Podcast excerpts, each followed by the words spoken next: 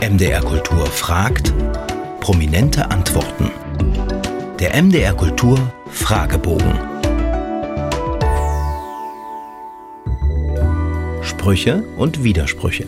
Haben Sie ein Vorbild oder eine Lebensmaxime? Ich habe jetzt gerade bei der Kinotour und auch bei dem ganzen Dreh wirklich nochmal gemerkt, wie sehr ich Iris Berben bewundere. In dem Film 791 Kilometer. Ich finde, es ist eine so spannende Frau und Schauspielerin und ich finde ihre Mischung aus sozialem Engagement und dann aber auch so eine bekannte und, und großartige Schauspielerin zu sein, einfach als, als Lebenswerk sehr beeindruckend. Welches Bildungserlebnis ist Ihnen in Erinnerung geblieben? Ich hatte in der Grundschule einen sehr guten Ethikunterricht, der mich bis heute wirklich prägt. Ich glaube, das ist auch mitunter der Grund, warum ich nebenher noch Philosophie studiere. Eigentlich, weil der Ethikunterricht so gut war. Worüber können Sie nicht lachen? Wenn Menschen keinen Selbsthumor haben, das finde ich immer ganz schwierig, damit umzugehen.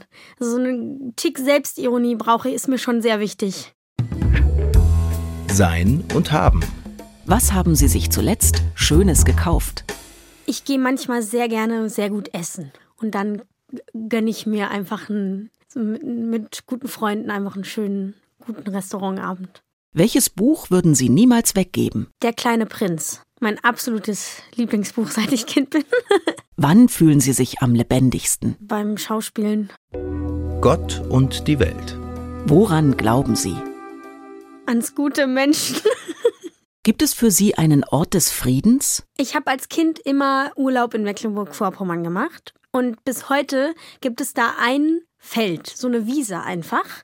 Und wenn ich auf dieser Wiese stehe und der Wind pfeift nur um die Ohren, dann fühle ich mich, als gäbe es einen Ort des Friedens. Und es ist einfach diese Wiese, wo ich irgendwie so mich total, weiß ich auch nicht, wahrscheinlich einfach schöne Kindheitserinnerungen habe. Was meinen Sie, war Ihre letzte gute Tat? Die größte gute Tat war wahrscheinlich zum Beispiel das mein letztes Preisgeld zu spenden. Aber so im alltäglichen, ich habe vorgestern eine Story gemacht für German Zero und zum Spenden aufgerufen, weil das ist eine Organisation, die so sehr gute Ansätze dafür hat, äh, Deutschland klimaneutral zu machen. Und ich finde immer, es gibt so viele Ansätze und, und Ideen und, und Konzepte und man muss die eigentlich nur unterstützen. Und Geld ist leider halt ein Mittel, mit dem man viel bewegen kann.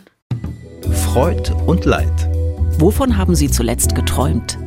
Ich erinnere mich leider. Ich wünschte, ich würde mich an meine. Ich finde das so interessant, aber irgendwie, ich erinnere mich so selten an meine Träume. Ja, mir fällt tatsächlich nichts ein. Welche Musik berührt Sie am tiefsten? Pink Floyd. Was finden Sie schwerer? Anfangen oder aufhören? Aufhören, auf jeden Fall. Ganz schlecht bin ich da drin. Ich, ähm, ich glaube, weil ich so vielseitig interessiert bin, neige ich dazu, einfach viele Dinge anzustoßen, viel loszutreten und mich von Dingen zu trennen. Also gerade von Projekten oder auch Menschen, das fällt mir sehr schwer.